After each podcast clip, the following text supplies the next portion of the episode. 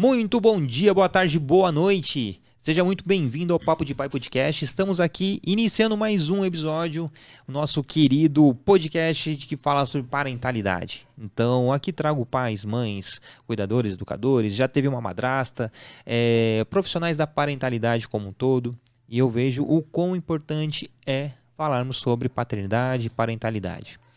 E o episódio de hoje a gente vai entrar num, um, em assuntos que, para a grande maioria, ou pelo menos para uma, uma parcela da população, pode parecer tabu, pode ser muito conservadorismo, enfim. Então vai ser bacana esse, esse assunto de hoje. Mas antes, eu queria falar para você que está nos assistindo no YouTube, já curte esse episódio, já compartilha com alguém, já assina nosso nosso canal, ativa o sininho das notificações, que é importante você estar tá ciente que em qualquer momento você vai receber um vídeo nosso que fala sobre parentalidade. Então tem histórias bacanas. Já temos mais de 30 episódios gravados, inúmeros vídeos de cortes, re, é, o Reels é no Instagram, os shorts no, no, no YouTube. Então fique à vontade para poder se deliciar com o nosso conteúdo. Agora, se você está no, no Spotify, Deezer, Google Podcast, na sua plataforma digital de áudio favorita, não, import, não importa qual que seja, você vai nos encontrar lá. Então, se tem a possibilidade de nos seguir, siga. No Spotify você tem a opção de dar cinco estrelinhas pra gente. É mostrar para o algoritmo dessas internets da vida que é importante, pertinente e relevante estar falando sobre parentalidade. Então, mostrar para esse algoritmo que é relevante levar esse conteúdo para muito mais pessoas. Então, se tiver a opção de comentar, pode comentar, seguir, curtir, enfim, é muito bem-vindo ter esse apoio. Agora, se você tem o interesse de nos apoiar ainda mais, nós temos uma campanha de financiamento coletivo no Apoia-se, acessando o link apoia.se barra Papo de Pai Podcast. Lá você encontra uma inúmera, é, uma, uma descrição de inúmeras maneiras que você pode nos apoiar. Então, alguma delas vai caber no seu bolso, vai caber no seu intuito de nos apoiar e nos ajudar. Porque é extremamente importante mantermos a qualidade do, de gravação. Então, esse ambiente, estúdio, equipamentos, enfim. E poder propiciar vocês, os nossos, uh, uh, uh, nossos, as pessoas que nos acompanham aqui, a ter um conteúdo de qualidade, com convidados incríveis. Tá certo? Então estamos aqui. Ah, se você tem a, a, o sonho, a pretensão, o projeto de poder ter seu próprio podcast, acesse Voz e Conteúdo ou arroba estúdio, de, estúdio Podcast no Bar. Lá você tem toda uma maneira, uma gama de conhecer o que você pode fazer para ter seu podcast levar sua voz, levar seu projeto, ter convidados e um ambiente extremamente cuidadoso, carinhoso e lindo. Né? Os estúdios aqui do Voz do Conteúdo é cada um mais incrível que o outro. Nesse momento, estamos gravando aqui na Sala Monet. Então, se você quer ter seu podcast, acesse lá o arroba Estúdio Podcast no Bar. Tá certo? Agora vamos começar o nosso episódio de hoje, porque já falei demais. Bom, Hoje, o meu convidado, ele tem 37 anos, é pai da pequena Valquíria de 6 anos, é marido, tio, filho, amigo, companheiro, não monogâmico, ateu, comunista, advogado tributarista e civilista. Ele frequenta grupos de homens desde 2018 e é um adulto é, e, e é um adulto perdido tentando descobrir o que é para se fazer. Esse é um pequeno resumo do querido Douglas Bosco. Meu irmão, seja bem-vindo. Muito obrigado pelo convite. É, é, só trazendo aqui novamente né, a estranheza de estar no podcast né, pela é. primeira vez. Uh, e trazendo também um pouco da, da, importância de uma pessoa comum, assim, que não tem nenhum trabalho exatamente ligado a, a, a difusão da paternidade, da parentalidade, né? É, eu sou só um pai, sabe? Eu não sou um, um ativista, uh, embora, como eu disse aí na, na, nessa pequena descrição, eu sou realmente aquele adulto perdido, né? Aos 37 anos perdido, falando, porra, o que, que é pra fazer que, que tá... que tá muito difícil, porque eu não, não entendi é, até agora, assim, o que, Qual que é a lógica fazer, desse game, né? Porque, é, qual que, é, exatamente, qual que é a lógica? Eu nunca fui muito do, do videogame, mas sempre que eu tento entender alguma coisa do videogame, eu fico muito confuso. Então, não, imagina. Eu... é muito bom tê-lo aqui.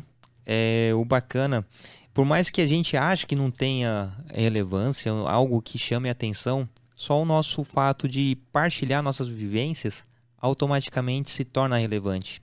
Independente de quantas pessoas vão é, se inspirar ou vão ver, traçar paralelos de, de semelhanças com a sua história, é bom deixar esse legado para o mundo também. Sim. Talvez todo esse perdido, o que, que eu vou fazer? Aqui seja a oportunidade de você ter um, um mini documentário do, de quem você é.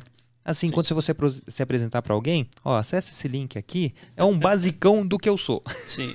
É, eu faço terapia, né? E toda, todas as vezes no início da terapia a gente nunca sabe o que dizer, né? Uhum. Eu não sei uh, se outras pessoas são assim, mas eu chego na terapia e meio que faço uma introdução sobre a minha falta de habilidades é, a respeito de não saber o que falar naquele momento, né?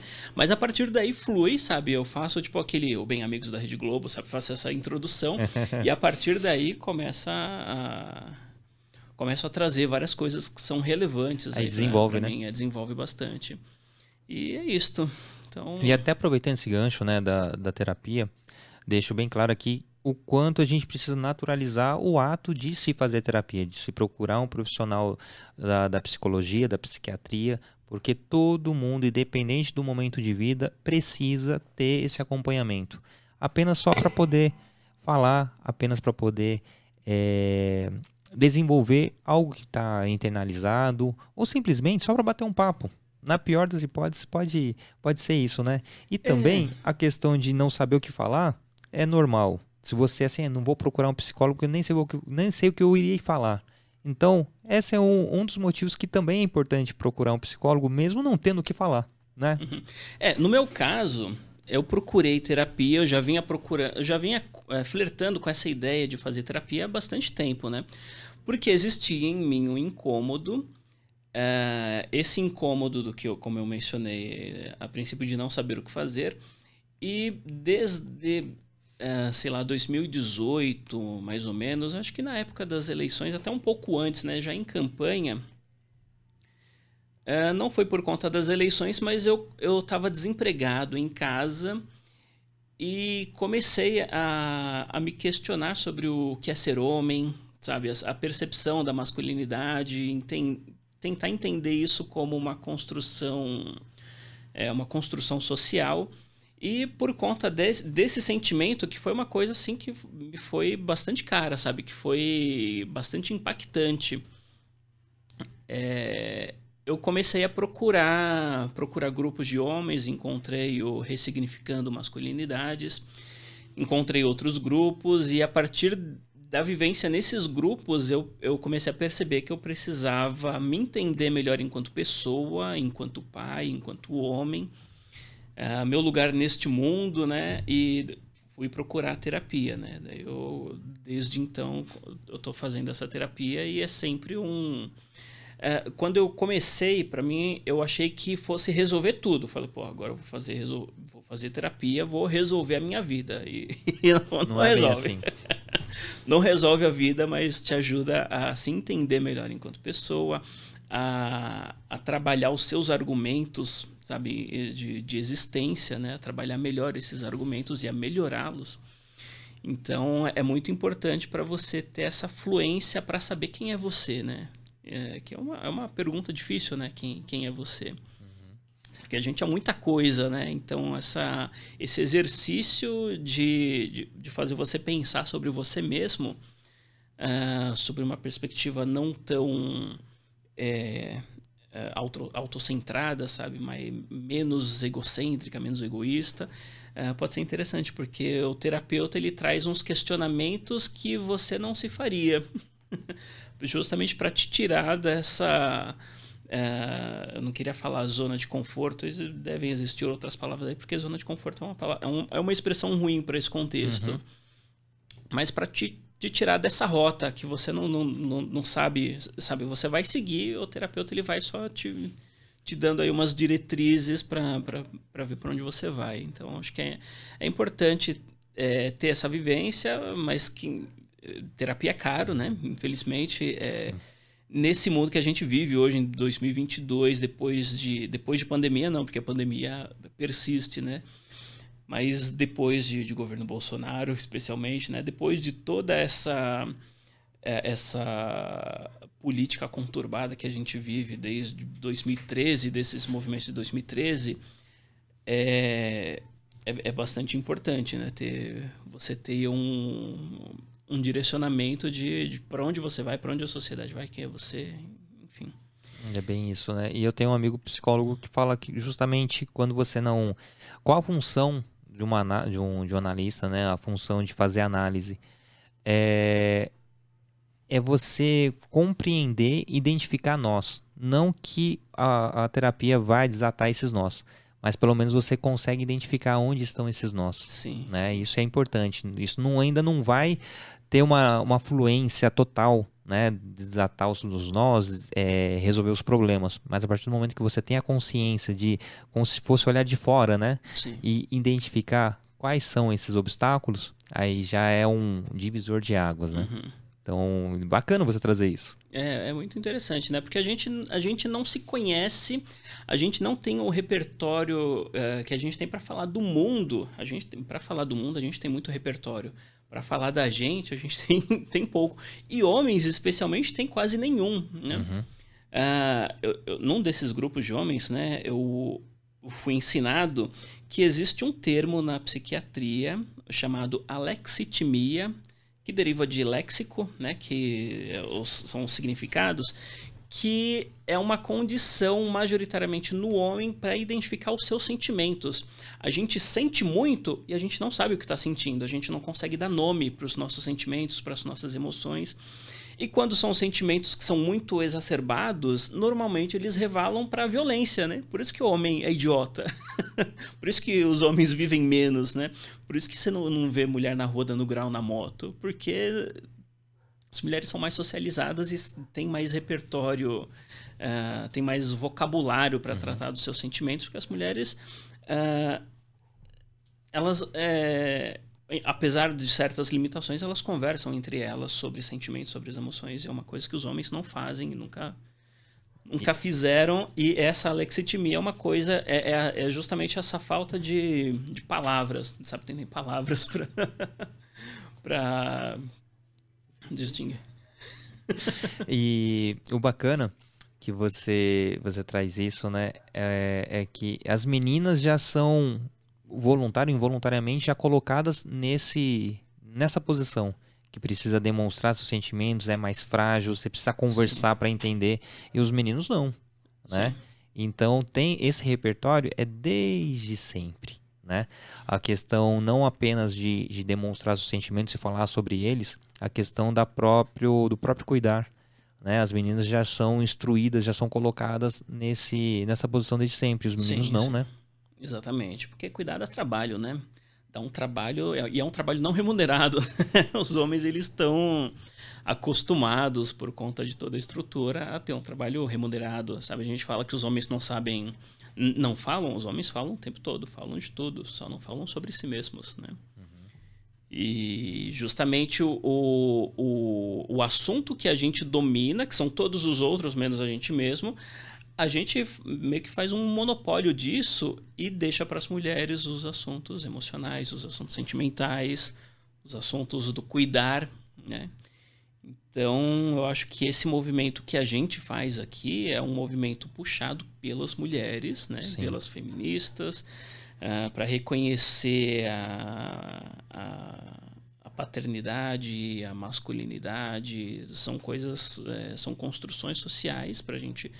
A gente aprende a reconhecer essas coisas, né, como construções sociais e reconhecendo-as como como tal, a gente percebe que é muito injusto, né? Porque é, é um sistema de opressões, né? Sim, sim. É um sistema de opressões que é um sistema de opressões que oprime todo mundo, né? Então oprime a gente porque a gente não sabe lidar com esses é, com esses sentimentos e com essas questões, oprime as mulheres, porque delas são retirados todos os lugares de poder, uh, oprime os pais, os homens, uh, do contato com, com os filhos, né? com a prole, sabe? Então, uh, é muito é, é, até bem raro né ver, o, ver homens que têm uma proximidade com os filhos que têm uma relação como é que está surgindo hoje né tá uhum. que está surgindo mais recentemente. Uh, eu gosto muito do meu pai mas a gente não tem nem sombra da relação que hoje eu tenho com a minha filha. A gente é muito grudado né eu e a minha filha. E, e a gente é muito respeitoso um com o outro. Então é, eu tento vê-la assim ao máximo como, ah, como ela é, como pessoa, né? E os pais de antigamente, de, muitos de hoje, né? Não viam a criança como uma pessoa, viam como uma criança, sabe? É, mosca. Uhum. É, destituindo desse papel de pessoa. E a gente, lá em casa, não. A gente reconhece ela como uma pessoa, a gente faz ela participar de, das decisões de casa. Uh, quando a gente quer propor alguma coisa, a gente sempre ouve a opinião dela. A gente, uh, recente, recentemente não, né? Ontem eu furei a orelha aqui, ó. Tem um brinquinho aqui no, nas duas orelhas. Eu já tinha furado a orelha quando era criança, mas minha filha está com seis anos e a gente optou por não furar a orelha dela até um momento que ela própria decidisse furar a orelha. E essa semana ela veio com essa, com essa demanda. Ela falou que uma amiguinha da escola que ela pediu para uma amiguinha da escola fazer um brinco para ela. Daí o pai dessa amiguinha me mandou uma mensagem falando assim, oh, a, a, a, Gigi, né, que é a Giovana, falou que a Kiki pediu um brinco, né, e, uhum. e, e, era um áudio da criança mesmo, sabe, áudio muito só. bonitinho. Daí eu falei, eu não tava sabendo não, porque a Kiki, minha filha, a Valkyria, nem tem a orelha furada. Daí eu falei, filha, como que você pede um brinco se você não, nem tem a orelha furada? É um brinco de pressão? Ela, não, papai. Eu sei que dá para furar a orelha e a gente sente uma dorzinha. Mas tudo bem, é só uma dorzinha, eu aguento, eu quero furar a orelha. Eu, oh, meu Deus, então. Chegou o momento, né? Chegou o momento, ela escolheu. Uhum. Sabe, ela escolheu, da gente foi no lugar para furar a orelha. E e daí eu falei assim, eu vou furar a minha também, né? Pra ficar igual. O brinco dela é igualzinho o meu. Pra ficar igual ao seu. Eu já tinha furado quando era criança, mas fechou. Olha fechou. que massa. E, e é isso, a gente se reconhece, né? Como, como pessoas tentando acolher. Ela é extremamente sentimental, sabe? E expõe bastante todas as reações, os sentimentos, os, as emoções dela. Ela tá sempre. É, e a gente tá sempre tentando acolher esse esse sentimento que ela tem, sabe? Essa frustração. Ela tem algumas frustrações, ela quando ela se incomoda com alguma coisa, ela não deixa, não deixa passar, sabe? Ela sempre externa. Pô, eu acho importantíssimo não ficar é, guardando, sufocando esses sentimentos porque, pô, isso vai dar problema no futuro e existe toda uma geração aí de pessoas da nossa idade, até mais novas, que suprimiram esse sentimento, sabe? Que não souberam lidar com essas coisas e que hoje estão com N problemas, né? Então, ela vai ter N problemas porque Sim. ela vai ser uma adulta lá em 2040 e acho que as coisas vão estar bem pior que hoje, né? Então, gente tem que, que, que trabalhar bastante para que não estejam tão piores que hoje. Então Sim. ela vai ser uma adulta com bastante dificuldade. Assim como todas as crianças, seus filhos, nossos e, filhos. E, e ter repertório para poder identificar e compreender e trabalhar na resolução desses problemas, né? Sim. Eu falo que a gente. Eu, eu, eu sou. A gente está com 37, eu tenho 39 hoje. Nós somos sobreviventes da década de 80, né? Uhum. Então, você falou do seu pai, do, do do, do vínculo que você tem com seu pai. E eles tiveram, eu englobo meu pai também, eles tiveram uma educação da, da época do, do, milita, do militarismo.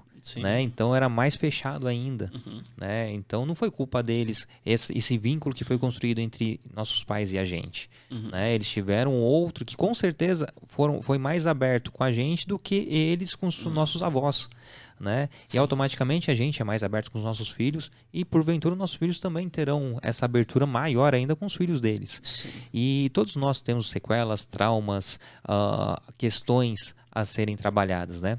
Isso não quer dizer que eu sendo um pai presente ali com, com a criação dos meus filhos, em 2040 eles vão me acusar assim, ó, eu tenho sofro disso por causa disso.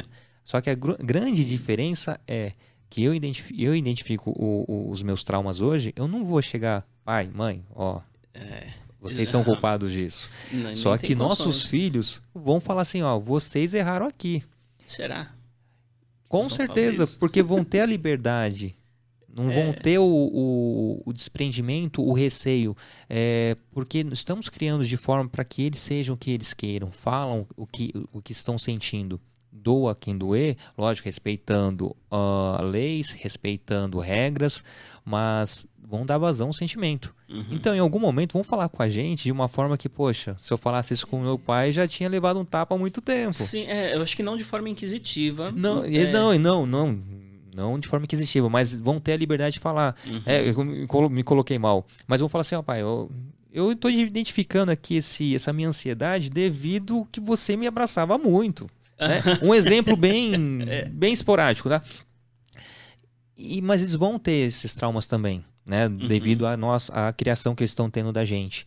Uh, mas a grande diferença é que eles vão ter a liberdade de identificar e falar com a gente, ó. Isso aqui uhum. não cabe né? Sim. E, e, o jeito que eles vão criar o, o, os filhos deles, é, a gente vai dar pitaco.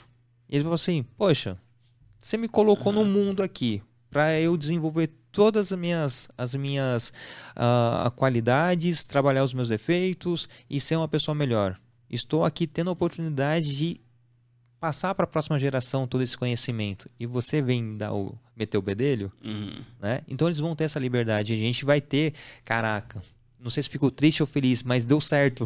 É, é, os meus pais, eu tenho plena convicção de que eles fizeram tudo que era possível de melhor na com as ferramentas com as ferramentas as... que eles tinham naquele momento. Exatamente. Sabe? Com inúmeras falhas. Eu, eu faço a terapia, né? E eu uh, me autodiagnostiquei, não façam isso, é, com TDAH, né? Eu estudei bastante o que, que é e fiz um, um check, check, check, check, check, check, sabe? Tudo, tudo bate, né? No... E eu sempre tive muita dificuldade desde criança. E eu vim recentemente saber, né, que a minha professora do, do prézinho, né, do, do antes da, da primeira série, notou notou isso, que eu era muito disperso, que eu era uh, que eu me concentrava às vezes muitas muitas vezes em algumas coisas irrelevantes que não tinham a ver com a aula, que eu me dedicava às outras coisas. Enfim, ela fez uma descrição ali do TDAH lá nos anos 90. E ela reportou para minha mãe.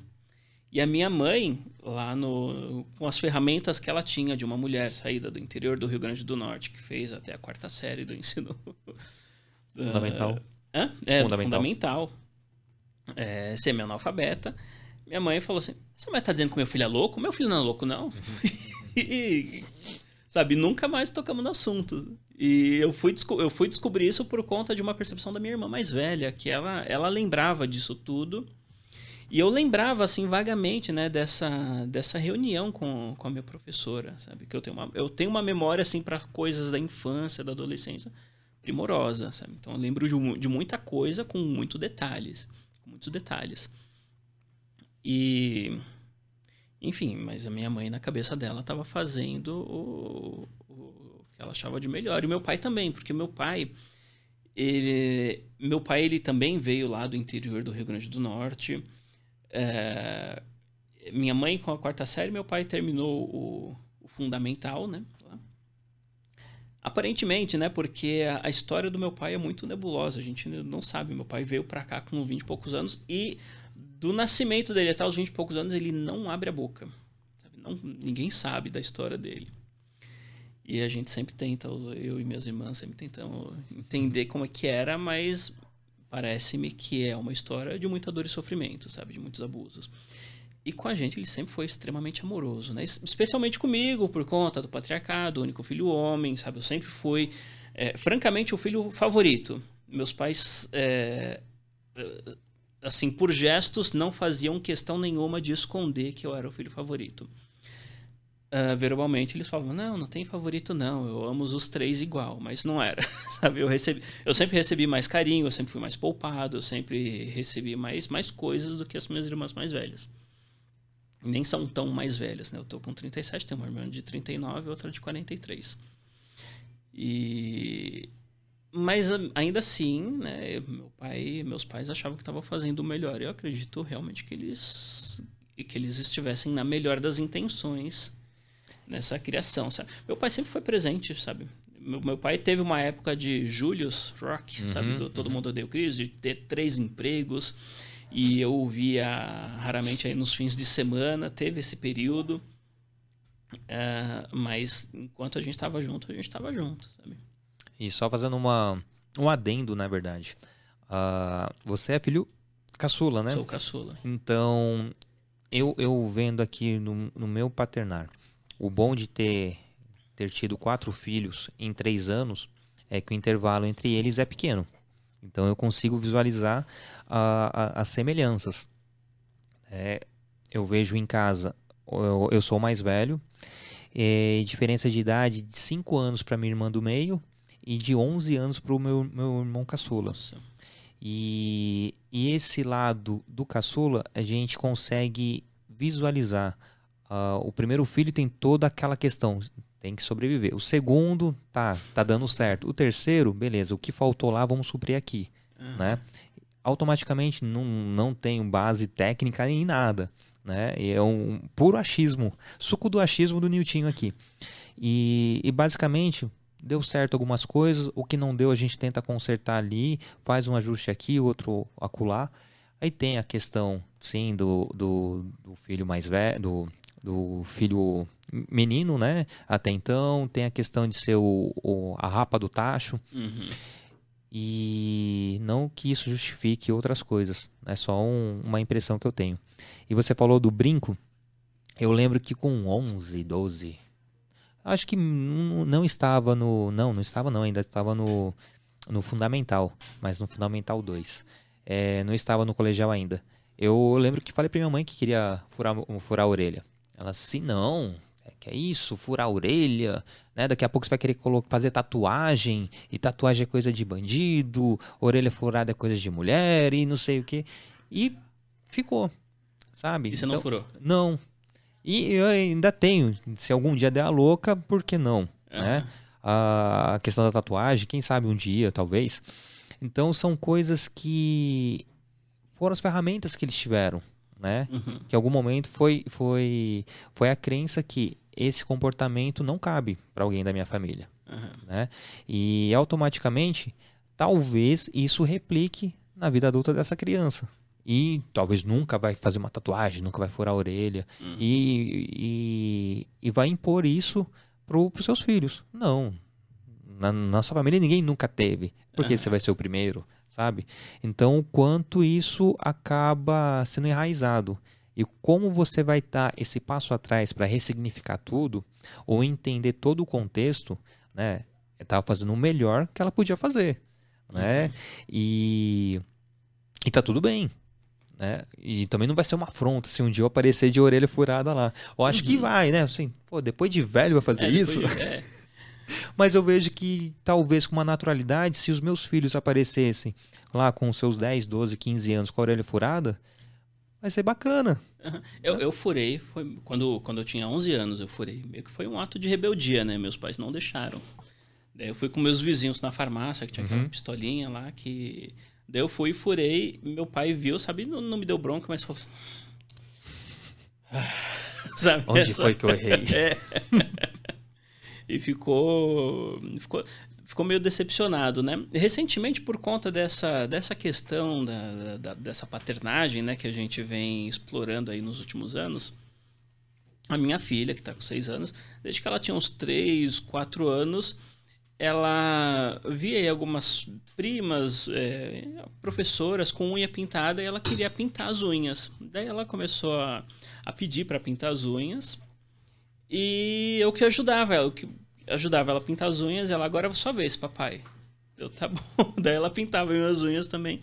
E, poxa, eu fiquei de 2018, 2019, eu praticamente o tempo todo de unha pintada, né? Depois ela desencanou de unha pintada. E meu pai também via as unhas pintadas.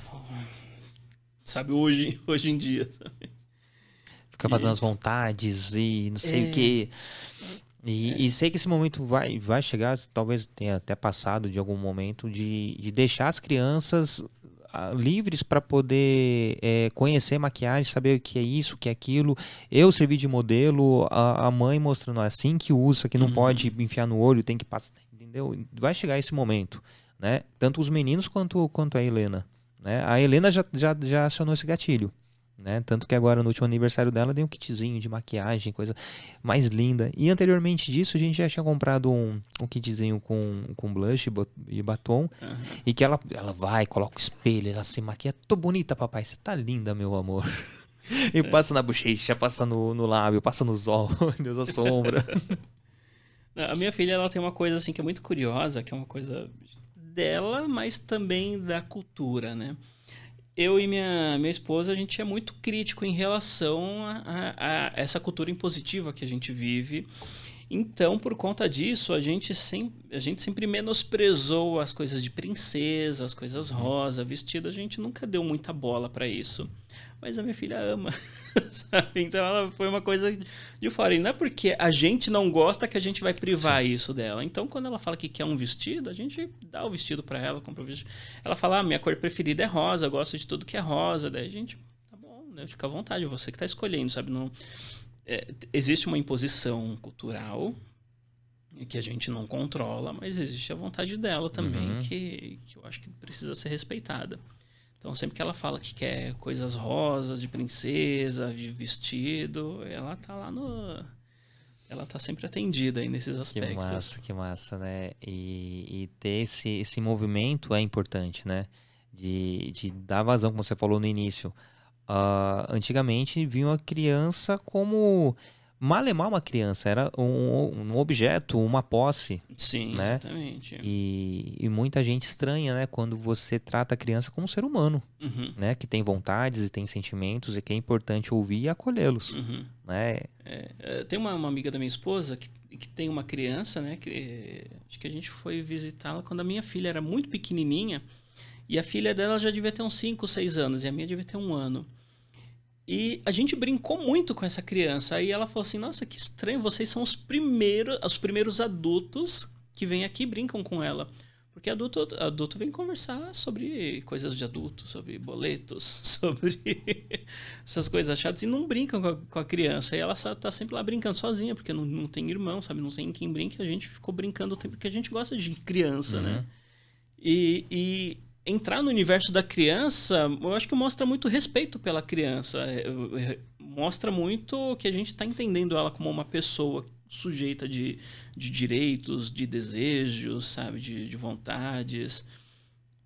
E, enfim, acho que isso é importante, né? Eu tenho o, o meu sogro, tomara que não ouça esse podcast, é, mas ele, ele tem uma uma postura assim bastante conservadora né, em relação a isso, né? Quando a gente uh, tá conversando, almoçando, sabe, num, num convívio social de adultos, ele meio que não admite a presença ali da criança. E fala, pô, as crianças de hoje em dia não respeitam mais o espaço do adulto. Pô, mas o espaço. Não, eu acho que a gente não tem espaço do adulto, sabe? Tem espaço das pessoas. E ela é uma pessoa ela só tem que. Eu sempre falo, filha, quando você for falar alguma coisa, não interrompe a pessoa, sabe? Pede para falar, sabe? Essas coisas de respeito que ela entende muito bem, sabe? Não, não sair atropelando, não, não, não ser desrespeitosa. Isso ela entende muito bem, sempre entendeu. Eu tenho um amigo que fala justamente isso.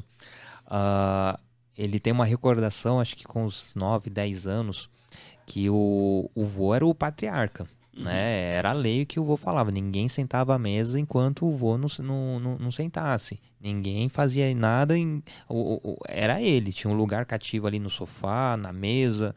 E um dia, quando ele falou, ele quieto ali, falou assim: Não, e você? Ele assim, tá falando comigo? É, como se fosse, caraca, ele me notou. Uhum. Então, foi uma virada de chave. Simplesmente o cara perguntar alguma coisa para ele, Uhum. né? E era tido como nunca interrompa, nunca bate, nunca vá no quarto, nunca acorde, nunca, sei lá. Então, quando teve essa é, esse momento e, e ele era um, um dos netos da Raba do Tacho, né? Não era Sim. nem os um dos mais velhos, né? Aham. Então era realmente aquela criança que não, não tinha voz nenhuma. Uhum. E um dia o vô simplesmente falou, quis fa- conversar com ele. Bem superficial, mas isso marcou ele. Ele com 7, 8 anos. Então, mais ou menos vai de encontro com o que você falou. Né? Uhum. O quanto que existe essa figura em que simplesmente não dá voz, não é, é, invisibiliza Aham. uma criança, né? Sim. Eu, eu tinha um vizinho, é, isso é recente, né? De uns, sei lá, tem uns, deve ter uns quatro anos. Ele devia ter uns 5, 6 anos e ele me falou alguma coisa assim que a gente estava na dúvida, eu, eu e ele, a gente tá subindo a escada, né, do prédio. E ele tava certo, daí eu falei pra ele: "Olha, verdade, Cauã, você tá certo, né? Parabéns que você tá certo dele". Hã? Você tá falando, eu tô certo? Tipo, ele ficou muito impressionado de um adulto dar razão pra ele, porque ele nunca teve a razão de um adulto. E eu falei, caramba, olha como isso é importante, né? De, de empoderar a cri- a criança, né? No sentido de tornar-se pessoa. E outra coisa que eu lembrei agora, vocês assistiram o Fabuloso Destino de Amélie Poulain? É um filme clássico, nossa, não um me filme recordo. lindíssimo, um filme francês, acho que do 2003, 2002, 2003. Um filme francês ah, que conta que conta a história da Amélie Poulain, que, que é uma, uma criança assim tímida, meio problemática, assim com vários várias questões mentais assim, é, psíquicas. E ela era filha de um médico. E esse o pai dela, né, sempre fazia uns exames de rotina nela e, cresce, e ela cresceu ah, acreditando ter um uma, um problema no coração, né? Uma desritmia, não sei se, se é esse o caso, né? Mas um problema no coração que o coração dela era muito acelerado. Mas na verdade o que acontecia é que sempre que o pai dela ia ouvir o coração dela, ela ficava tão emocionada com aquele contato que o pai dela nunca encostava nela e o coração dela disparava de alegria porque o pai dela estava encostando nela. E o pai dela, por ser médico, colocava o estetoscópio no coração e percebia que estava disparado, né? Tava, tava muito diferente do que, o, do que é o normal. E ela cresceu, sabe, o pai dela medicando ela, não sei como, mas acreditando que ela tivesse uma, uma doença, que era só a falta de afeto. Olha só. Mas assistam o Fabuloso Destino de Amélie Poulain, que é um filme lindíssimo, tem uma trilha sonora é, Vou- que é... Vou colocar na descrição depois também. Ah, tá, tá. E para mim, né, voltando até o- a parte da, da busca, né, é, de, de tentar encontrar qual que é a lógica de, de tudo, né? Um dos gatilhos de, de buscar essa, esse questionamento, né, foi quando me tornei pai, em, 2000, em 2015. Que eu vi que, poxa, eu preciso mudar algumas coisas, alguns Uhum. conceitos. Aí depois veio a, a, a gestação dos gêmeos, nasceram gêmeos, e me vi com três meninos. Poxa, vou passar todo o meu legado, De né? repente, né? Mostrar, é, mostrar para eles, ó, esse é o caminho, tem coisas que o papai fez que não, não, não são legais, tem coisas, esse é o caminho legal. E beleza. Já tinha minimamente a questão do, do, do respeito às mulheres, de re- é, respeitar regras, o convívio, ser uma pessoa educada. Até aí tudo bem. Mas quando a minha filha nasceu, eu que eu vi que, poxa, eu era um babaca. E não era, nunca fui um cara babaca, né? Uhum. E, mas eu me vi ali, eu tenho uma filha, e, e agora? Ela vai se relacionar com alguém parecido comigo lá na frente. Eu vou ficar triste, feliz?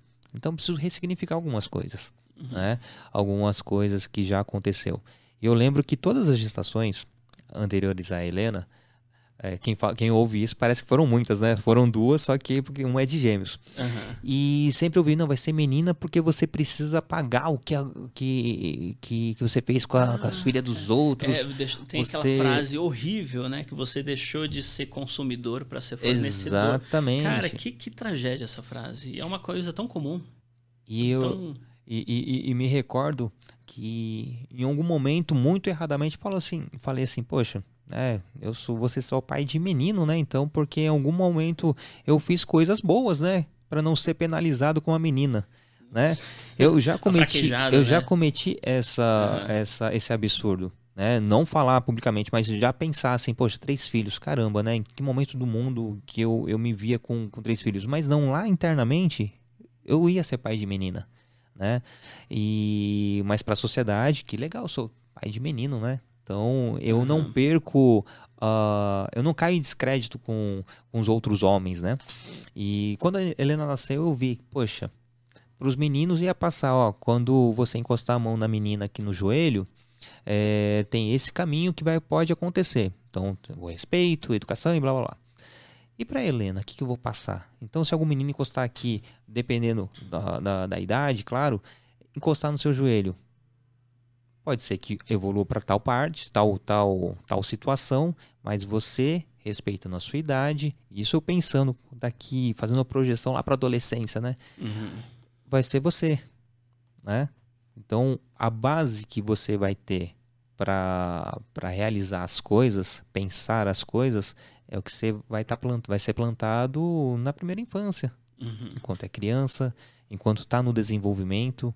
Então é o carinho. Tá? A gente conversou no episódio passado que o, o nosso convidado, convidado falando que ele cria memórias afetivas.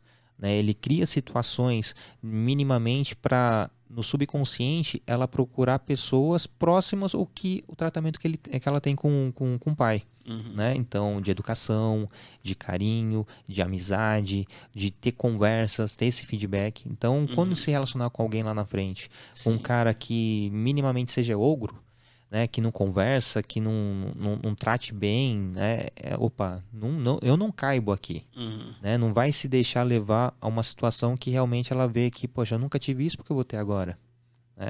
Então é muito bacana ter esse, essa visão. E para mim foi um gatilho de, de mudança de pensamentos e de, e de atitudes.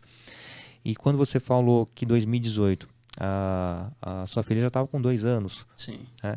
Então não foi exatamente a paternidade que foi esse gatilho para você fazer essa busca, né? Exatamente, não foi. A paternidade, é, eu vejo muita gente falando assim que aquele momento do nascimento é um momento onde muda tudo. Talvez seja para algumas pessoas, porque uhum. para mim, quando minha filha nasce, eu tenho a, história do nascimento da minha filha é uma história interessante, né? Porque minha filha nasceu num Uber na 23 de maio com carro em movimento. E você falando que não tem história relevante para contar é. para o mundo? e, e, é curiosa né, essa história, né? Que ela a, a, gravidez da minha esposa foi a gravidez mais tranquila, assim, mais sossegada que eu já tive notícias. Foi uma gravidez super planejada. Uh, em 2013, a gente planejou que no final de 2015 ela pararia de tomar a pílula para a gente tentar. Foi muito curioso, porque a gente namora desde 2006. Então a gente passou oito anos aí decididamente a não ter filhos. Não sei que conversa que a gente teve lá em 2013 que a gente mudou de ideia. Né? Ela, ela me convenceu a mudar de ideia porque eu estava irredutível nessa, nessa coisa de não ter filhos.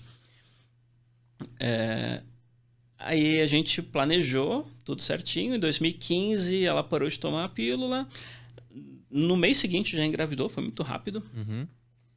Gravidez mais tranquila assim do, do mundo, sabe? Super bem acompanhada. É, ela queria de toda forma ter parto normal. É, a gente foi atrás de, de, de, casas de parto, né? De, é, acompanhamento né? De, de parto normal humanizado, essas coisas de parto no, no, no em casa, sabe, domiciliar. E contratamos uma doula, que é uma assistente de parto, tipo uma, uma vocês sabem o que é doula. Quem não sabe, dá um Google.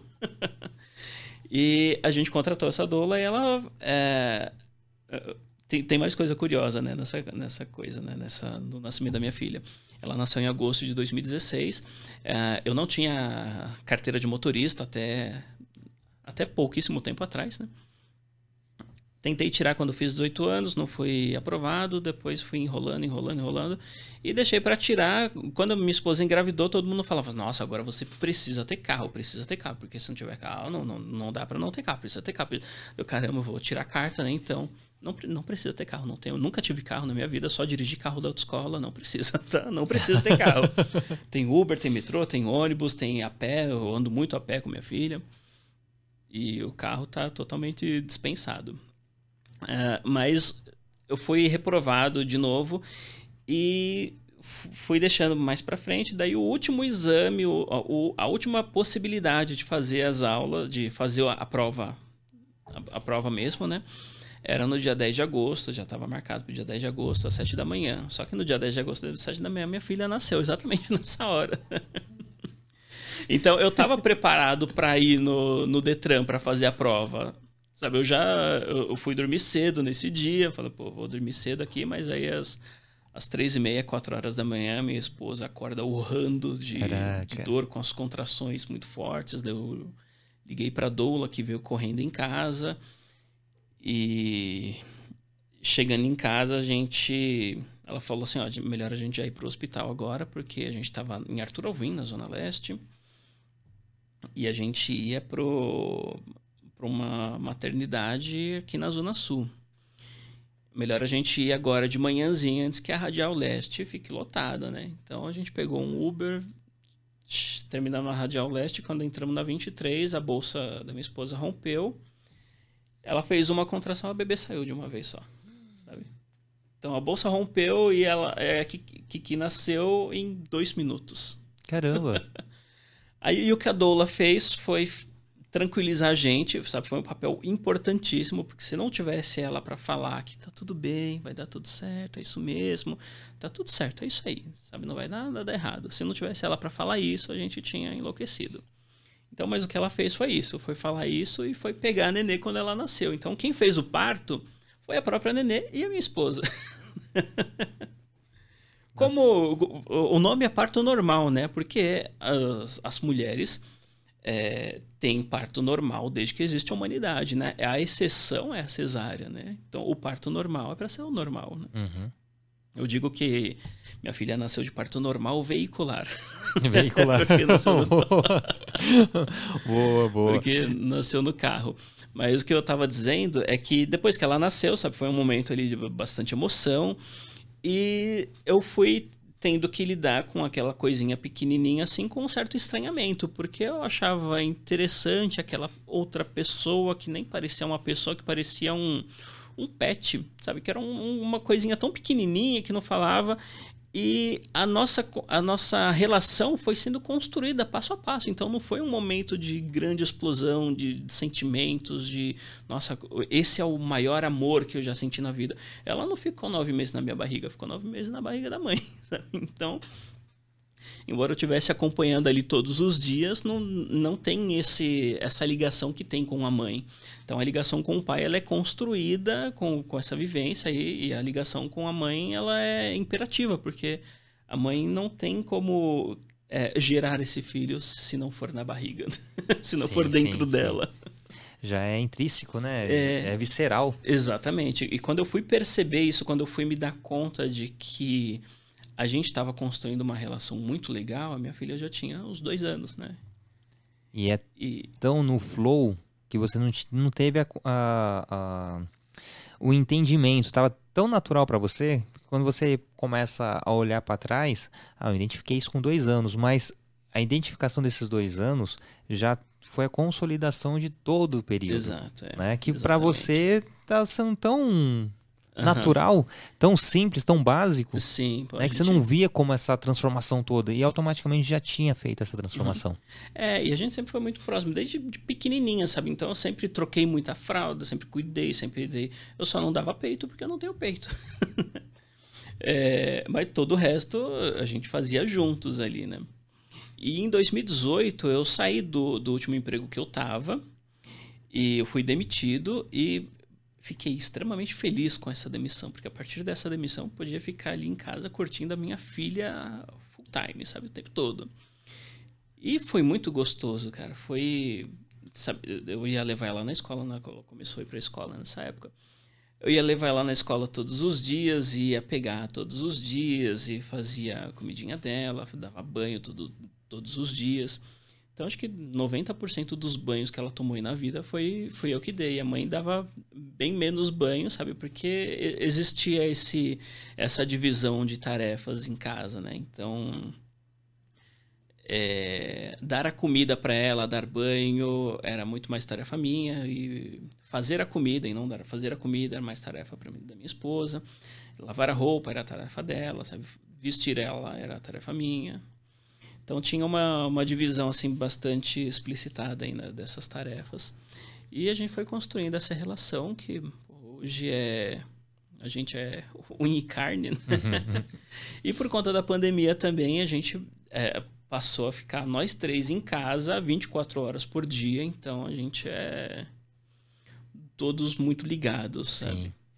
E, e me fez lembrar uma coisa que a, a questão de que muitos homens pegam uma criança pela primeira vez no colo, o seu próprio filho, uhum.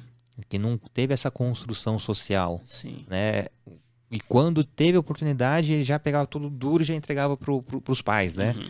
E, e, o quanto isso faz diferença no momento quando você tem seu filho. Uhum. Né? Eu, eu, me lembro que quando peguei o Arthur pela primeira vez, todo duro também, e vi assim: caramba, mas eu sou o pai. Não que vou fazer é. malabares com meu filho, mas eu vou ter o cuidado, mas não precisa estar tá tudo engessado, né? Porque eu preciso acomodar ele aqui. Ele tem que estar tá confortável né? É, não, não apenas eu ali tem, tem que ter o ato da, da sobrevivência, essa, essa, essa, esse ser tem que sobreviver. Não. Uhum. A sobrevivência é importante, sim. só que além disso, tem todo o processo de carinho, de, de, de cuidado, a, a questão de construção de vínculos. Uhum. Né? Eu falo a, que, a, a, mãe já, já é mãe desde sempre. O pai constrói isso no, no decorrer do tempo. Então a gente tem o privilégio de, de, de construir. Não que a mãe não tenha, né? não, não, não me entenda mal, entendam mal. Mas o pai tem essa possibilidade de criar esse vínculo, essa conexão, uhum. que não tem porque não está dentro de si né? Não tá, não, não foi gestado pela gente. A mãe conversa, a mãe passa a mão, a mãe tá sentindo a uhum. reação da criança a determinado estímulo. Ah, se eu comi uma comida aqui, mexeu ou não mexeu. Então já, já criou essa conexão, uhum. né? Que quando sair, automaticamente já está ali, já está estabelecido.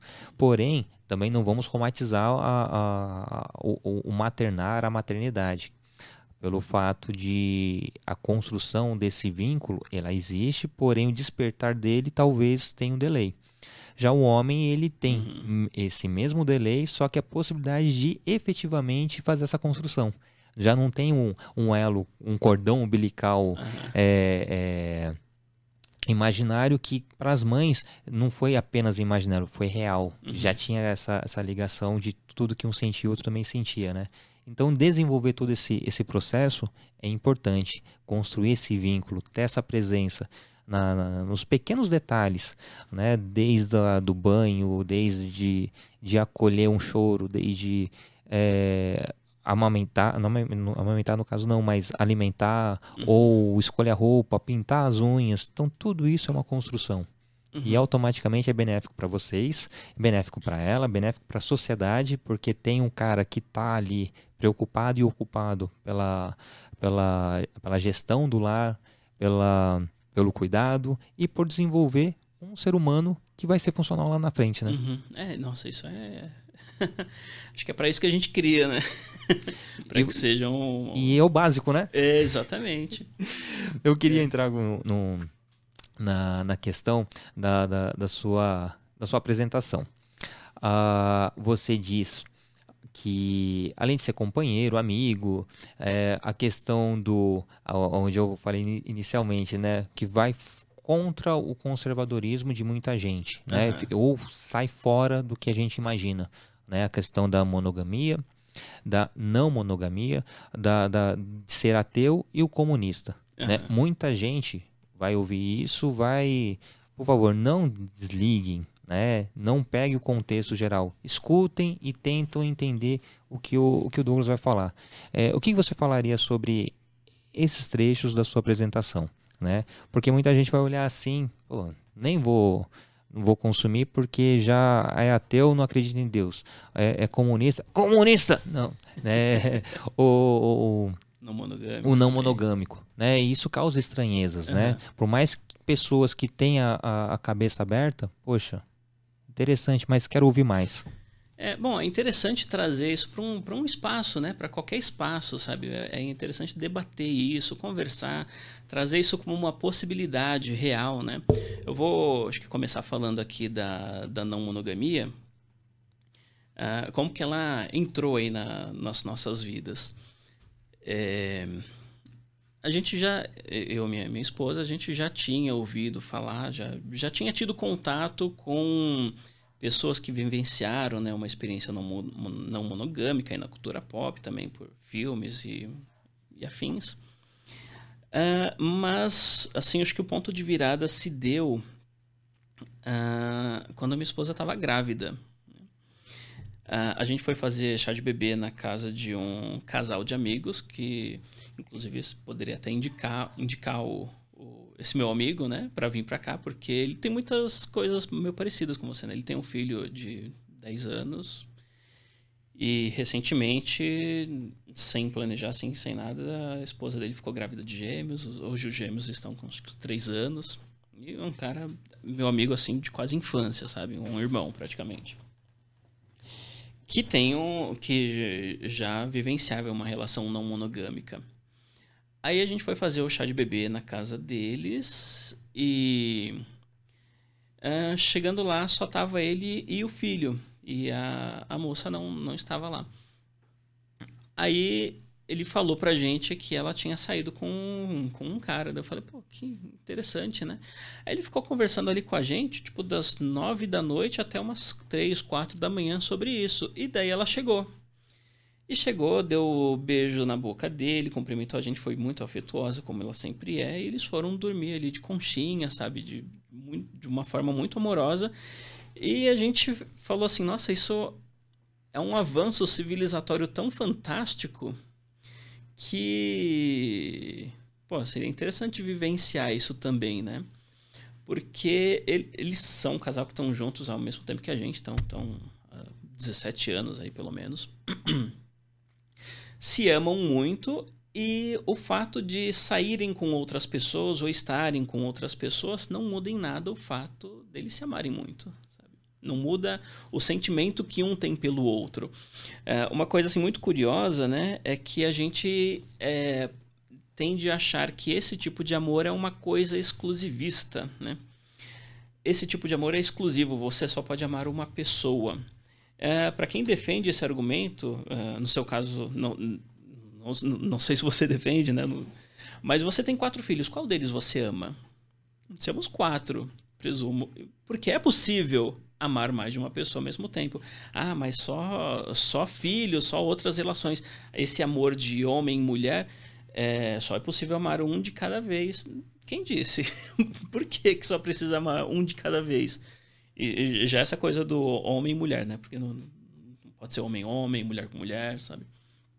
Então é um argumento meio conservador que a gente percebeu o quanto é conservador e o quanto é, isso está calcado nas relações de poder que, que regem a, a, nossa sociedade há muito tempo, né? Então a, são coisas meio que se complementam, né? Então, essa não monogamia, ela tem aí um componente do comunismo, né? Tem um livro do Engels, né? o Friedrich Engels, que é a história da, uh, da propriedade privada, da família e da monogamia, né? Que ele explica que a monogamia Uh, ele explica a partir de uma percepção muito empírica, ela surgiu para que houvesse uma manutenção dos bens das pessoas que já tinham bens, para manutenção da propriedade privada, uh, para garantir que o seu filho que ia herdar o seu patrimônio era mesmo seu filho, não era filho de outras pessoas,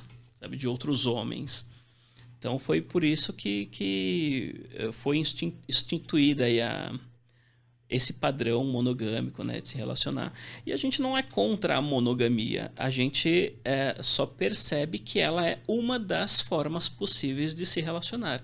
Existem tantas outras, ela não é a certa, sabe? Ela não, as pessoas falam que a, a monogamia é o certo. ela é o certo para um, um não, não, digo que é para todo mundo, sabe? É, é para quem se identifica. A não monogamia é para quem se identifica com a não monogamia. E não que o não monogâmico seja o errado, né? É, exatamente. É uma das possibilidades de se relacionar, sabe? Não, não tá certo ou não errado. É uma, da, uma das formas de ser. E desde que a gente entendeu isso, a gente vem vivenciando assim. Uh, e, e, você não precisa necessariamente estar tá tá se relacionando com alguém, sabe? Você pode ser uma pessoa não monogâmica, ter a sua companheira, estar tá com ela há 15 anos, não se relacionar com mais ninguém, mas não existe uma obrigatoriedade de exclusividade, sabe? É uma relação não monogâmica. É, isso aí automaticamente amarra a questão do comunismo e amarra a questão do, do ateísmo, é. né? Também não, não, não, também não tem certo ou errado, mas vai contra, né? É. Você seguir o, os, o, o que diz a Bíblia, o que diz os preceitos da religião e ser não monogâmico. Não, uhum. não dá, né? Então, ou dá, não sei, não, não quero polemizar. Mas isso acaba é, vinculando tudo, né? Uhum, sim, vincula tudo, porque tudo a gente vive numa sociedade que é, estabelece aí algumas coisas estruturantes. Sim. Então a gente vive numa sociedade que é estruturalmente racista. A gente ouve muito falar do racismo estrutural, uh, do machismo estrutural, do não sei o que estrutural. A gente vive também um cristianismo estrutural, né? Porque a gente já nasce. Uh, primeiro que a gente. Que ano que a gente está? 2022 a partir de quê? 2022 a sim, partir sim, de quê? Sim. Sabe? Sim. Que cidade que a gente está? É, e, é, Tudo que. E, e, e, a questão, né? É, a, a, a, geopolítica, né? Se você nasce no interior da África, você vai ter o regimento daquela, daquele lugar. Uhum, exatamente. Né? Isso não quer dizer que você é o certo ou errado referente ao mundo. Se você né? nascesse na Índia ou no Japão, você não seria católico, não seria cristão. Provavelmente, até poderia ser, mas provavelmente não seria, porque a maioria das pessoas lá não são. Então você é cristão quem nasce no Brasil é cristão porque nasceu no Brasil. Uhum. Sabe? Se nascesse em qualquer outro lugar, poderia não ser. É, mesmo sendo país laico. É, é país laico, mais ou menos, né? Quer dizer, é laico no, assim, no papel, na Constituição, mas no preâmbulo da Constituição, tá? Que essa... É, que o Congresso, o Congresso Constituinte é, é, promulga essa Constituição sob a proteção de Deus, sabe? Tem Sim. Deus seja louvado na nota, tem uhum. inúmeros crucifixos nas instituições públicas, ah, sabe? Sim. Que sim. esses crucifixos não são de Krishna, de é. Maomé, sabe? São, e... são símbolos católicos. E a questão, né, é... como você falou, não, não tem certo ou errado, né? Uhum. E levando em consideração que amor é amor, então, independente qual é a conjunção da construção e constituição desse amor, mantendo o respeito, o resto, né, uhum. não seja algo inquisitivo ou, ou que, que tenha reciprocidade no sentido de, de permissão, Sim. então tá tudo bem. A questão é a intolerância, a questão é o preconceito, e a questão é de ter a liberdade de você fazer suas, suas escolhas, uhum. levando em consideração as regras, lei e tudo que eu falei anteriormente. E é a liberdade, né? Sim. É, eu falei para você que eu é, fazia tempo que eu não passava aqui, mas passava com certa frequência aqui né, nessa avenida, porque eu tinha uma namorada que morava aqui perto, que é uma namorada, de certa forma, recente, que eu namorava enquanto estava casado, que era inclusive amiga da minha esposa que moravam por aqui, sabe? Elas tinham uma relação bastante amistosa. E a gente terminou assim no começo da pandemia, mas a gente fala quase todos os dias, né? É, eu, eu, converso bastante com, as, com os meus afetos, né? Que, uhum. com, com, os quais eu não me relaciono mais, assim. Sim. É, de outras formas, mas o afeto permanece, sabe?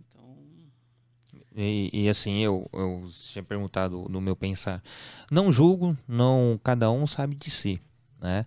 Uh, também não tem como eu pensar numa paternidade em que em algum momento meus filhos vão perguntar algo que esbarra numa masculinidade frágil, algo que eu não entenda, eu preciso entender um pouco mais de mundo uhum. para ter repertório para conversar com eles. De certa forma, tendo um viés religioso, religioso, tendo um viés conservador, um viés uh, libertário, enfim. Mas eu preciso ter esse conhecimento. Isso não necessariamente eu preciso vivenciar, uhum. né? mas eu preciso ter esse conhecimento de coisas que existem no mundo que meus filhos estarão expostos e estarão uh, em algum momento tendo contato. Uhum. Né? Então é importante ter todo esse, esse, esse embasamento para quando chegar o momento da conversa, opa, eu não simplesmente falar, não, isso não é de Deus, ou isso não pode, isso uh, não é assim, isso é errado. Uhum. Então, além de tudo isso, explicar ou mostrar que cada um sabe de si, uhum. levando sempre em consideração que todo mundo tem a liberdade de fazer e ser o que quiser e respeitar as regras. Uhum. Né? Agora, se as regras são ruins, boas, aí é outra coisa. Né? Então, você é advogado mais do que nunca sabe do que é isso, né? É, aí é procurar uma outra área para tentar mudar leis ou praticar maneiras de, de cumprir e ou até mesmo achar as brechas legais para poder utilizar de alguma coisa ou outra. Uhum. Né? É, essa mudança de, de regras né, da sociedade é uma coisa, é um trabalho de formiguinha, né? Sabe, todas as leis que a gente tem hoje, elas demandaram muito trabalho, assim, de, de base, sabe? De...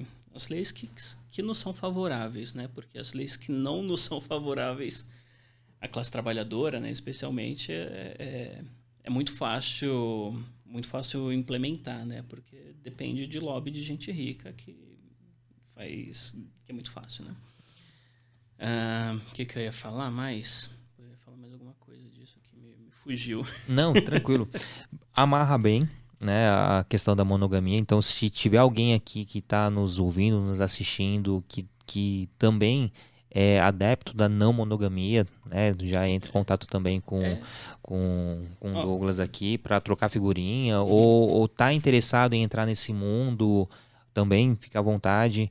E se você tem preconceito, né, não, não vou instigar a entrar em contato com ele, né, muito pelo contrário, apenas respeite né?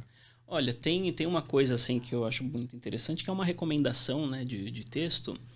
Uh, vocês aqui, presumo que conheçam o site Papo de Homem. Sim, é um sim. site sensacional.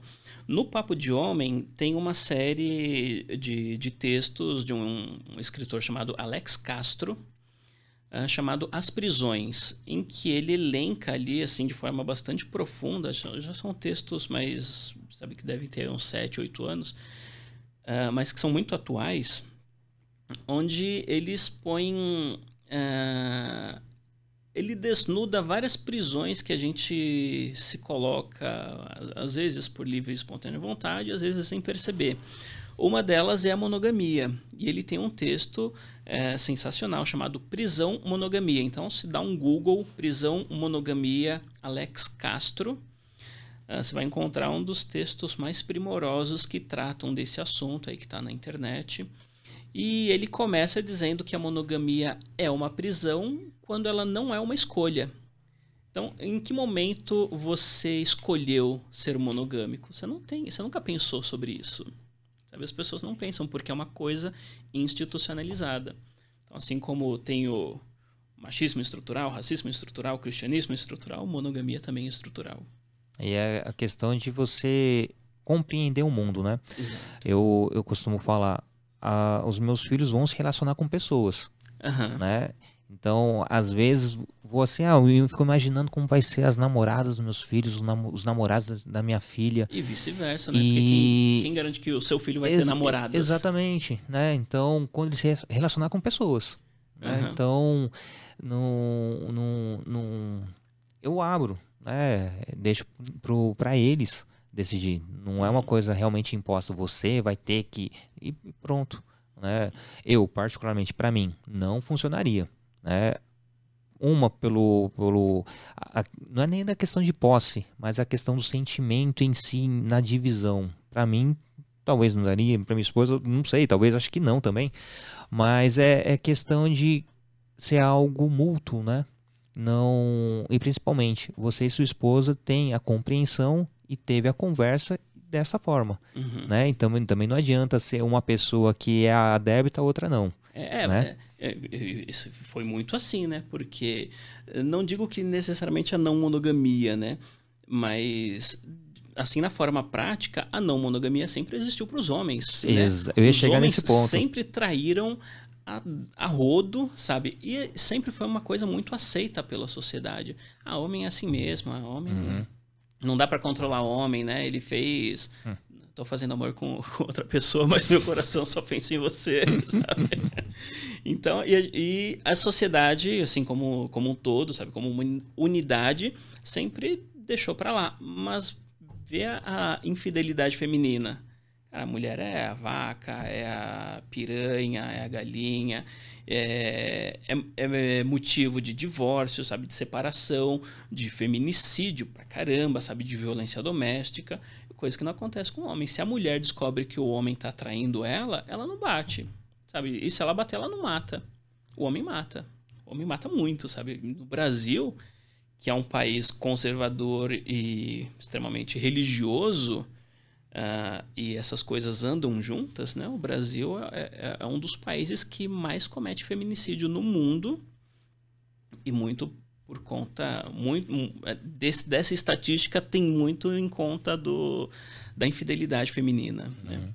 E, e muito... não chega aos pés da masculina. Não. E muitas pessoas, muitos homens, né, que se acham no direito de, de, de ser conservadores e abominar a, a não, não monogamia são os que mais traem, né? Exatamente. É, é uma.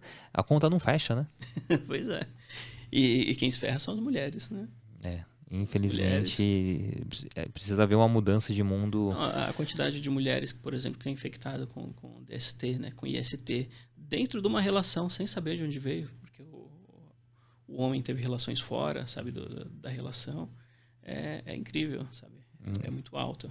Exatamente. E você é advogado, mas um, a, a, sua atuação é, é, tributária? É, eu sou tributarista. Uh, deixa eu Opa, um claro. Uh, mas eu costumo dizer que ultimamente, né, a minha atividade principal é ser pai da Valkyria. então, a minha atividade principal realmente é, é, é paternar. Uhum. E residual é, é trabalhar, sabe, para escritórios, né? Prestar sim, serviço para alguns escritórios. Uh, tenho feito bastante divórcios, inventários. Então, mas é a parte uh, menos interessante. Assim, é, até aproveitando todo o, o, o montante aqui da conversa. Lógico, você já vai estar tá entrando numa parte que não, não foi decisiva para o divórcio ou não, né? Você já, vai, já, entrar, já entra numa parte praticamente pós-divórcio ou que o negócio já está encaminhando para cada um para o seu lado. Eu ia perguntar, em algum momento você já salvou um casamento, apresentando até a, não monogamia, né, como, como tentativa de solução, né? Mas como você é, é tributarista, eu acho que não chegou nem nesse, não, nessa é questão. curioso, né? Mas é uma boa, questão, uma boa questão. Mas nunca aconteceu, não. Às vezes é uma alternativa, né? É, então, é, é pode ser uma, uma alternativa. Uh, é muito é, temerário você achar que a não monogamia, que abrir uma relação vai salvar uma relação. Se uma relação tá ruim, é, abrir, abrir a relação só vai piorar. Só vai piorar, né? Só vai piorar. Então, não recomendo para ninguém abrir uma relação quando a relação tá ruim. Uh, aproveito até para falar também que tem muita gente que critica a não monogamia, sabe? Ah, esse negócio não dá certo, esse negócio de. Porque eu já tive uma relação assim e não deu certo. Então conheço determinada pessoa que teve uma relação não monogâmica e não deu certo. Porra, e quantas pessoas você conhece que tiveram relações monogâmicas e que também não deram certo? Então monogamia também não serve? Porque a monogamia não é uma garantia de que vai dar uhum, certo. Uhum. Sabe, ela é, é uma tentativa, sabe? Existem pessoas que se. É como o, o, bacana você falar de uma forma que é. quanto está na estrutura, né? Não tinha pensado dessa, uhum. dessa outra forma. Já é, é não ouvi exatamente isso, mas ouvi que tal coisa não deu certo, mas a gente esquece o que é o. acha que o outro já é o, bas, o, uhum. o basal é o, é o que tem que ser, né? É. Não questiona o, o, o que não der certo do, do uhum. outro jeito, né? E dá até para trazer isso pro comunismo, né? O comunismo não dá certo. É porque realmente dá certo uma sociedade brasileira onde tem 33 milhões de pessoas passando fome, procurando osso em, em, em caçamba de lixo, em Isso é o capitalismo, né? Então não dá para falar é, que, que é o comunismo não dá certo porque, olha, o, o, o, capitalismo proporciona você ter esse iPhone 13. Cara, mas quanto por cento da população tem um iPhone 13? Tem acesso a essas benesses que, que o capitalismo uh, vende como se fosse, sabe, a, a, a, cenoura que você tem que, que correr atrás. É, capitalismo também não dá certo, não. Automaticamente é, já, já chancela que o capitalismo deu certo, né? É, o, é, o, é o modelo assim, legal. É, o, o, comunismo ele é, é uma proposta de sociedades que se contrapõe ao capitalismo, né? A principal característica, assim, é, é essa contraposição, né? De, dessa ausência, é, não do comércio, sabe? Comércio sempre existe, sempre existirá, existiu nas experiências socialistas, na União Soviética, na, na Rússia, Vietnã, Coreia do Norte, existe comércio. Sempre existiu e sempre vai existir. O que não existe é uma acumulação gigantesca de, de dinheiro, de capital que vai servir para que a 18 geração daquela pessoa ainda seja rica. Né? Sem fazer nenhum esforço. Sem né? fazer nenhum esforço, sem trabalhar, exatamente. Se você vende a sua força de trabalho, uh, você é pobre. você é classe trabalhadora, você não é rico. Então, quem vende, a, quem vende a força de trabalho é classe trabalhadora, não é rico. Uh, essas pessoas que têm o, o, o, mercadinho, a padaria, a pizzaria, a farmácia, essas pessoas trabalham muito, os donos. Elas não são, não são ricas, não são burgueses, não são donos do capital, são classe trabalhadora como os seus próprios funcionários. E às então, vezes ganham um pouquinho a mais do que o próprio funcionário, mais compensação. E muitas vezes trabalham mais do que os funcionários, porque é, não, trabalhar é trabalho, mas é. eu falo ganhar, ganhar mais, né? uhum. né? Mas o, o, o, esforço em si é tão grande quanto seu funcionário. Exatamente. Então, é, esse pequeno proprietário de, de, de, comércio, sabe? Ele não é o, o vilão. O vilão é, é o dono da, da Coca-Cola, da Nestlé, sabe? Do, da Ambev. Uh, que tem bilhões e bilhões. Não sei se, se já mencionaram aqui ou para você a diferença de um milionário para um bilionário. Não. Uh, tem um, um exercíciozinho legal que é imagina todo o dinheiro que você tem uh, nas suas contas, na sua carteira, acumulado aí na sua casa. Se você tivesse que dar um real desse dinheiro por segundo uh, quando acabaria seu dinheiro? Sabe, a maioria das pessoas não duraria um dia. Uh, porque, sei lá, tenho 5 mil reais. Esses 5 mil reais vai acabar em algumas horas. Quem tem um milhão de reais, o dinheiro dessa pessoa que tem um milhão de reais vai acabar daqui a 11 dias, que são 11 milhões é, de segundo. É, é, um, um milhão, milhão de segundos de 11, equivale a 11 dias. Tá. E um bilhão de segundos, sabe quanto equivale? Um bilhão de segundos, sendo que um milhão equivale a 11 dias. Hum. Um bilhão equivale a 32 anos. Caraca. Essa é a diferença de um milionário para um bilionário. E tem uma galera aí que, se for contar em reais, já chegou em, em trilionários, né? Que já tem trilhões. E, cara, é, é, é um acúmulo desnecessário. Ninguém precisa de um bilhão para viver. Sabe? Poucas pessoas precisam de um milhão para viver, que dirá um bilhão. E, e, a gente, né, que vive aí, que, que tá vivenciando essa pandemia, a gente viu que o aumento da pobreza explodiu e o aumento de bilionários também. Então, uhum. se uh, existe uma relação, por que, que o, o, o número de bilionários aumentou e o número de, de pobres também aumentou? Porque para a existência desses bilionários, necessariamente precisa haver pobres, né? Para existir rico, necessariamente precisa ter pobre. Sim. É uma relação direta, né? Sim. E, bom, a gente já está começando a se encaminhar para o final do episódio. É, o tempo voa. É, passar rápido, né? E eu, particularmente, adorei essa conversa. né? Então, espero que esse sentimento seja mútuo. Mas antes da gente já iniciar esse, esse, essa finalização, eu, eu, eu faço alguns pedidos. Né? Então, gostaria que você sugerisse algum conteúdo, além do, do, do filme que você, você sugeriu. Uh, se tem alguma coisa mais que você possa passar para gente? Um, um livro, uma série, um sei lá, um, um perfil de alguém, enfim. Ah, tem algumas coisas aí que eu pensei, quando eu, eu tava vindo para cá, eu tava pensando em, em, um filme que fala bastante de paternidade, que é o A Procura da Felicidade, com Will Smith, que é um filme lindíssimo, sabe? Uhum. Que é, é, é, que é um filme assim bastante verossímil, sabe? Muita gente, quer dizer, não sei se muita gente, é, é um filme, é um, uma realidade, sabe? Que, que acontece não apenas nos Estados Unidos, né? Mas com com, com muita gente aqui. Uh, já já eu faço até um adendo né, sobre, esse, sobre, essa, sobre essa questão do filme A Procura da Felicidade.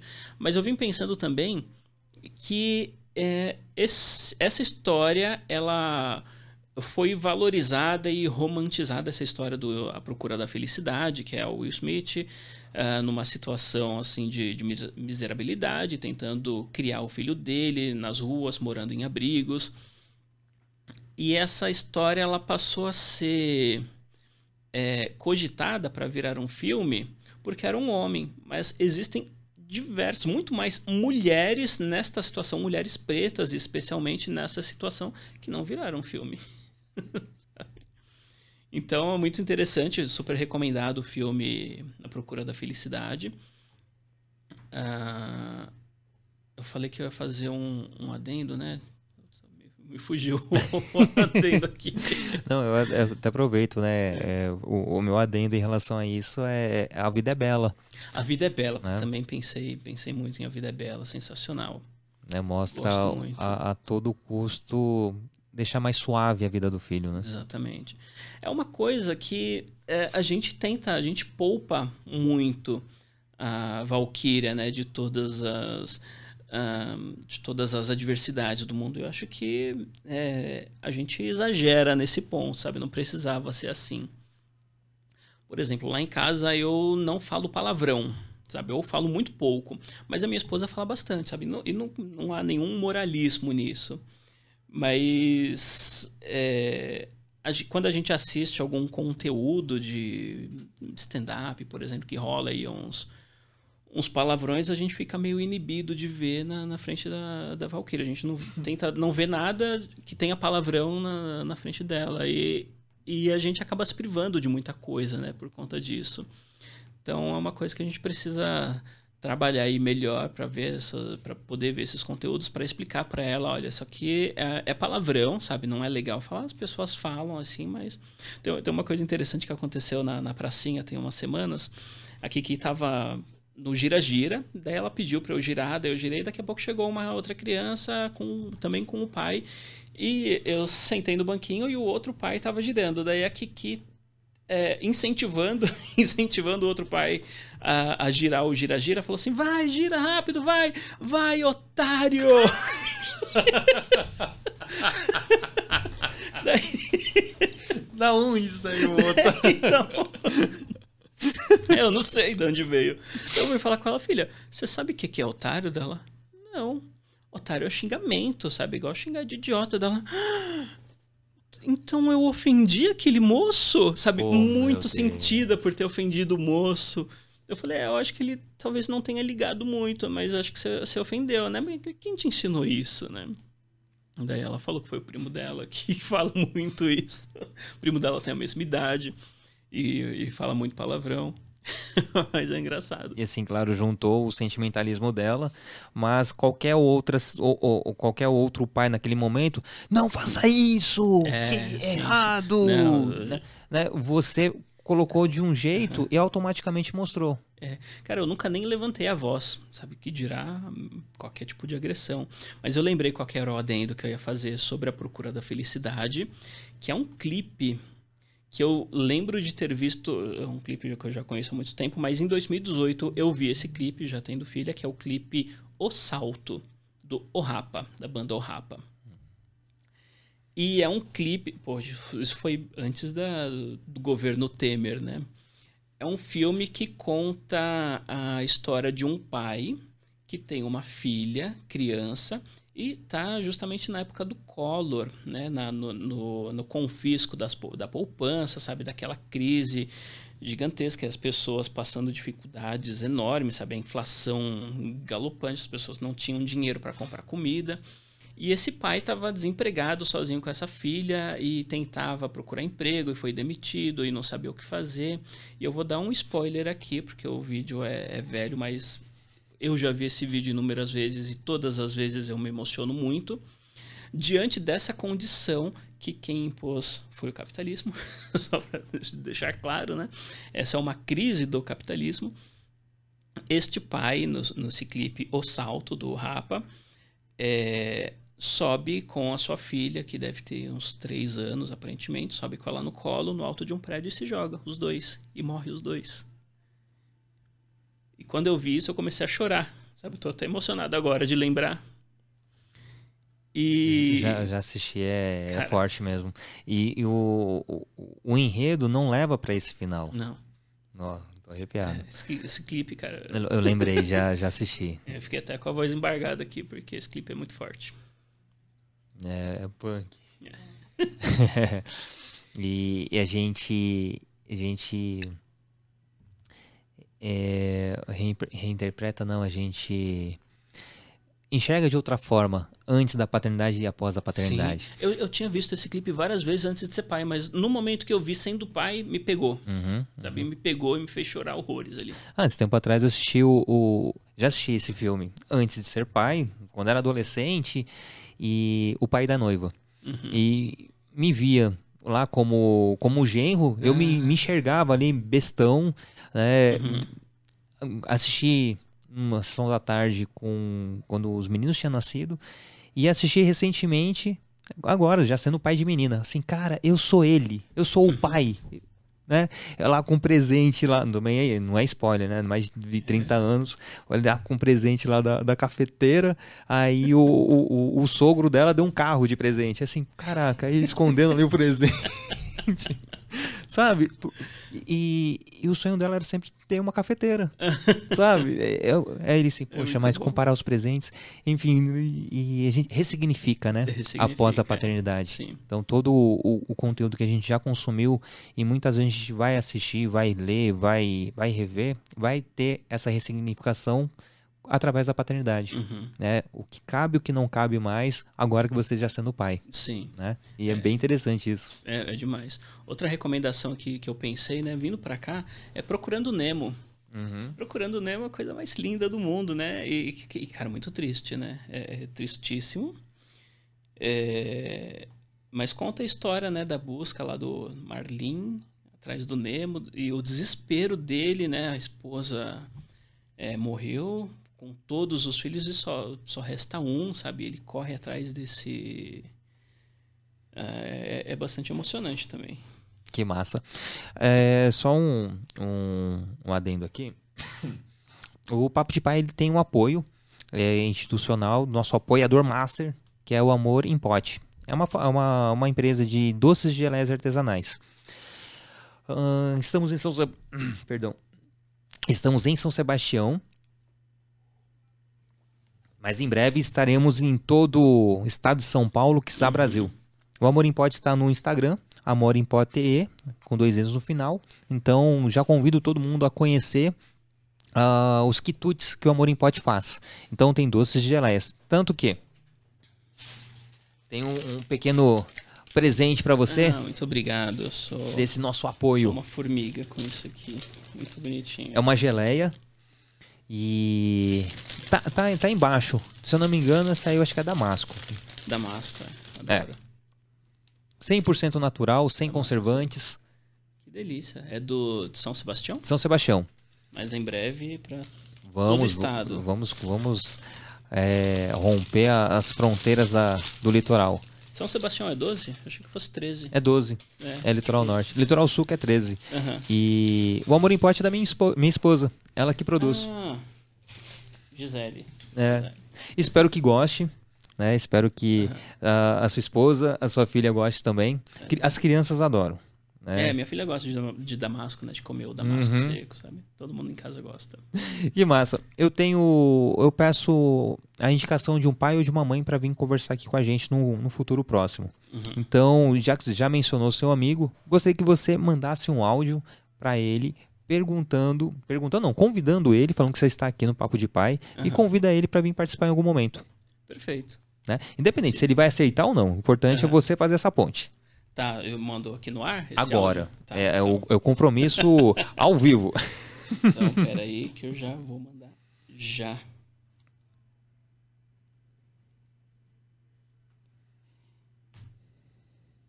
Enquanto eu procuro aqui o, o contato dele, eu queria só fazer também uma outra recomendação que talvez alguém já tenha feito aqui, que é falar sobre. É, tratar sobre masculinidades, né, no, no, plural, que é uma série muito engraçada e, e, muito convidativa a pensar que é a série Homens, uhum. com o Fábio Porchat. Não sei se já viram. Não, ainda não, não foi indicado aqui, mas já, já assisti, é Cara, é bem bacana. Maravilhosa. Sensacional a série, ela traz uns... Ela é uma série de... É um drama, mas também é uma série de humor, né? E, e, traz várias reflexões brincando, sabe? Você assiste dando risada e de repente você sai transformado. Pelo menos é planta a reflexão, né? Faz você planta pensar. Uma reflexão muito importante. Então eu já estou aqui. Uh, quem vai receber a mensagem é o Jorge. Oi, Jorginho, meu amor, tudo bem?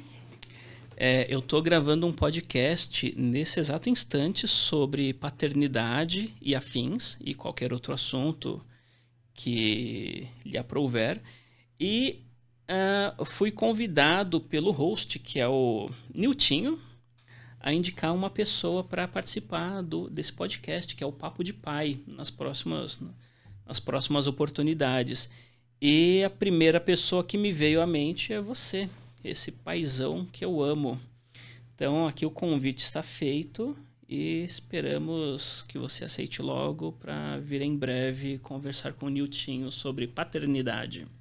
Massa. Quer mandar alguma coisa aí pro, pro Jorge? Não, tá ótimo. Tá Jorge, tá ótimo. um beijo para você, para as crianças, para Ana e para todos. Até breve. Excelente. Aí depois você manda o contato, eu faço uhum. esse, essa sintonia fina, mas o mais importante é isso, é fazer essa ponte para a gente fazer essa rede né, uhum. se conectar com mais pessoas. Perfeito. E para finalizar, é, a gente grava uma cápsula do tempo. Né, que justamente em algum momento do, do, do, futuro os nossos filhos vão procurar saber o que nossos pais estão falando e, e, e fazendo nessa internet.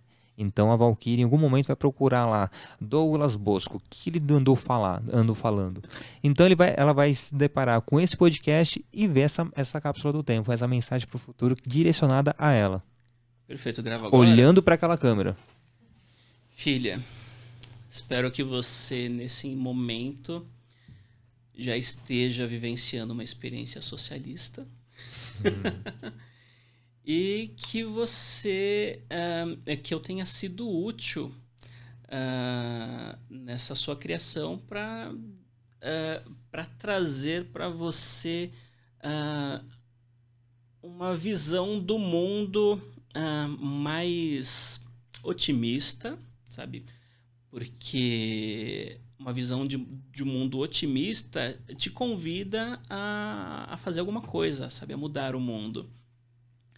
Uh, e realista, né? Então eu espero que você esteja feliz vivendo uma experiência socialista, uh, onde a Amazônia ainda exista, onde a água não seja um bem privado e você possa respirar tranquilamente, porque o ar não está tão poluído quanto o que nós imaginemos. E, e é isto. Amo muito e muito amor uh, na nossa vida, espalhado aí para todo mundo. Quanto mais amor, melhor. Maravilha. É bem isso, né? Com, o amor é, é o. É revolucionário é revolucionário, é, é fluido, ele é o combustível. Então, tudo que a gente faça com amor né, tende a dar certo. Uhum, isso aqui tem muita cara de que tem muito amor aqui dentro. Tem. muito amor, muito carinho, muita atenção. E é isso, meu querido. Gostei muito de ter a sua participação. Eu também gostei bastante. Minha primeira experiência aqui em podcasts. Que massa. É a primeira de muitas. É, então, tomara. E que, e que você leve esse, ó, a primeira vez que eu fui falar no Papo de Pai, então já fica até a indicação para vocês conhecerem. Sim. Nos próximos sou... podcasts que você participar. Eu, eu ouço podcast assim compulsivamente desde 2006, sabe? Eu sou muito o rato de podcast, eu ouço há muito tempo. E desde essa época que eu tenho o plano assim de, de criar um podcast sem saber qual que é o assunto que eu vou tratar. Mas já trouxe isso, já reuniu inclusive o Jorge, né? Já trouxe para ele em 2010, a gente ouvia muito Nerdcast, né? Vocês devem ter uhum. Nerdcast lá no, no comecinho. Mas nunca saiu do papel. Aí já fica a deixa, ó. Vocês dois já colocarem no papel, vim conversar aqui com, com, com o Gustavo. Uhum. Ó, o ambiente extremamente acolhedor, tecnologia top, uh, um acolhimento incrível, toda a parte técnica aqui do, do dos profissionais é, é de excelência. Então, Perfeito. por que não jogar esse, esse, isso para o universo? Sim, porque quanto, e... quanto, mais gente. É que a gente tenta. A, a, gente é da forma, da melhor forma que a gente entende que alguém poderia ser. Sim, sim, sim, claro. então, eu acho que eu tenho boas ideias para melhorar o mundo. O Jorge também tem boas ideias, você tem boas ideias. É, quanto mais quanto mais pessoas com boas ideias propagar essas ideias, e seja pelo meio que for, sabe? O podcast é, é um é o meio do momento, sabe? É um acho que é o, é o jornal nacional do futuro. Não, e por mais que tem que já tenha existido esse boom de podcast, tem podcast, inúmeros podcasts, o bom é que você tem tem conteúdo. Uhum. Então o que mais se te apetecer, você vai consumir. O que não, beleza. Porque esse conteúdo vai chegar em alguém. Sim. Né? Vai e tocar pode alguém. mudar a vida de alguém. Então, o importante é isso. Quem sabe você e Jorge não, não, não, não colocam isso aí, esse plano em ação aí para 2023. Pois é. Se você está no futuro e, e conhece aqui o Douglas e ele já tem o podcast, já marca ele aí na mídia dele do novo podcast, ó. Estou aqui vendo você, vendo o seu podcast que você participou lá em 2022 com o Niltinho. Que bacana que você conseguiu chegar até aqui. Então, ó, mensagem pro futuro, hein? E é isso, Douglas. Muito obrigado, Niltinho, Gisele, amigo. Tamo junto, e meu irmão. Até a próxima. Hoje na mesa tá o Dani. Queridão, muito obrigado, gratidão. Manda um beijo para suas meninas. Tamo junto. No que precisar, pode contar aqui com a gente. E foi muito bacana poder te ouvir, conhecer um pouquinho mais sobre você. Muito obrigado e nos vemos em breve. Hein? Com certeza. E que você tenha todo esse repertório e falar assim, Niltinho, eu me achei. Ah, é verdade. Que? Deixa o seu, os seus arrobas para como as pessoas podem te encontrar por aqui. É, eu tenho arrobas aí no Twitter e no Instagram, que é Douglas Bosco. Só Douglas Bosco. Tá ótimo. Twitter e Instagram. Beleza. Então já tá aí, ó. É, colhem lá no, no, nos directs, manda um, um, um oi. Fala assim, ó, que bacana seu episódio. Muito obrigado. E é isso, gente. Até mais, até a próxima. Tamo junto e até lá. Valeu.